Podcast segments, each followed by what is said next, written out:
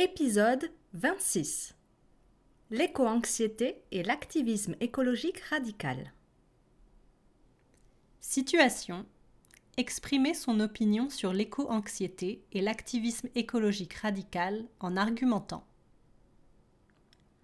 Il nous reste 1028 jours.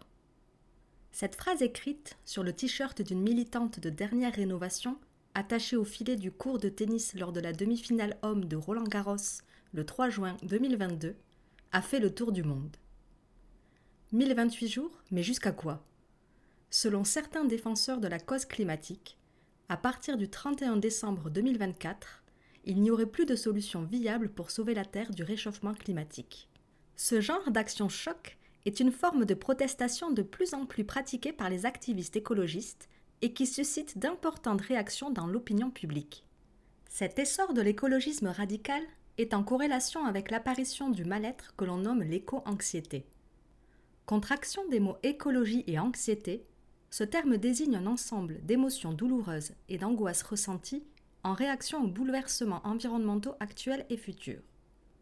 Mais dans un monde où l'urgence climatique est une réalité, on peut s'interroger sur l'efficacité et la finalité de ces actions. Récemment, on observe un nombre croissant d'individus souffrant du trouble qu'on appelle éco-anxiété. Concrètement, ils se sentent tristes, déprimés, anxieux ou encore angoissés face à la crise écologique et à ses manifestations. Mégafeux, inondations, hausse des températures, disparition d'espèces, hausse du niveau de la mer, etc. Au-delà du stress, l'éco-anxiété peut revêtir plusieurs formes et degrés de réaction.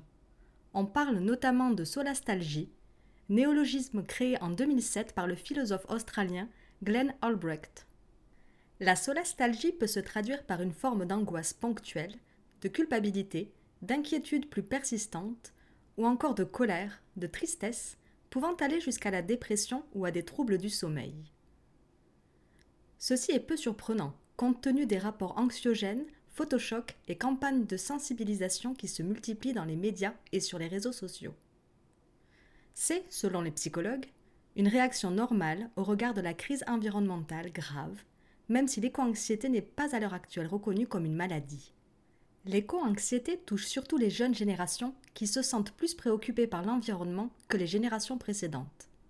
C'est en particulier le cas de la génération Z.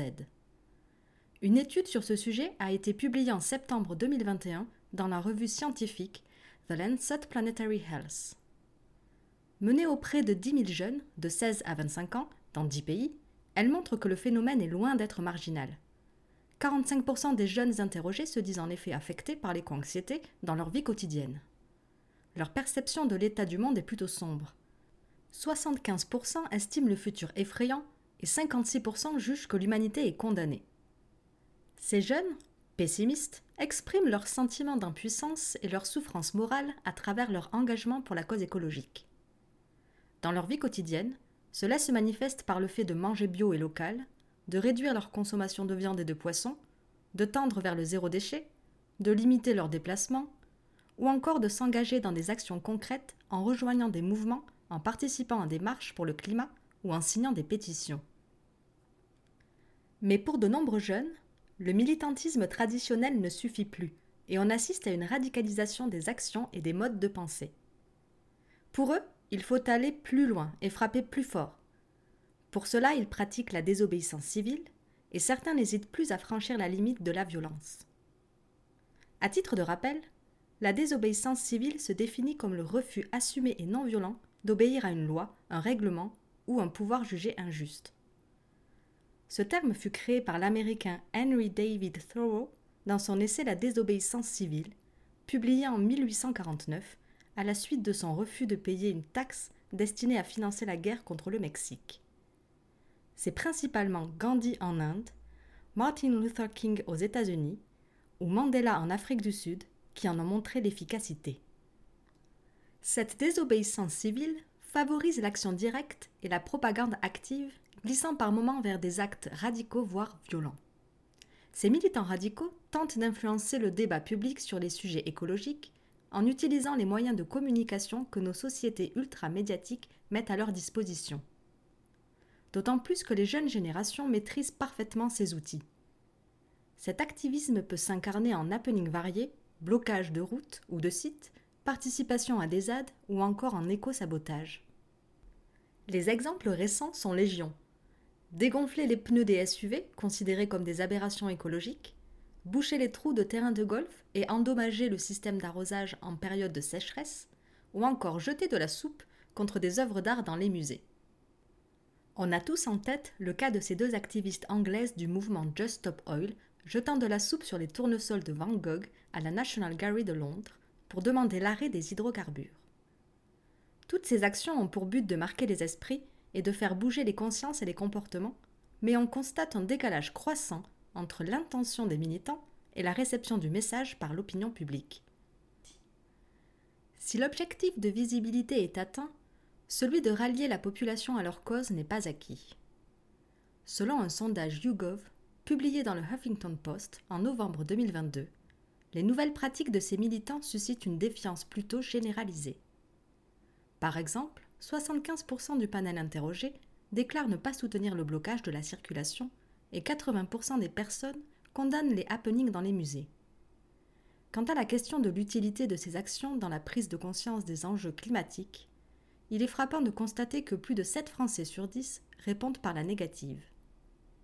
Ce rejet massif peut s'expliquer en partie par un ras-le-bol croissant des Français d'être sans cesse culpabilisés sur leur mode de vie. En ces temps de crise et d'incertitude, les ménages ont d'autres priorités, notamment financières, d'autant plus que ceux-ci ont déjà bien assimilé les gestes écologiques du quotidien, comme le tri sélectif, même si tout n'est pas encore parfait. Comme bien souvent, ce sont les petites gens qui sont la cible plutôt que les gros pollueurs. Les Français apparaissent tout autant méfiants envers ces militants radicaux qu'envers les décisions gouvernementales concernant l'écologie.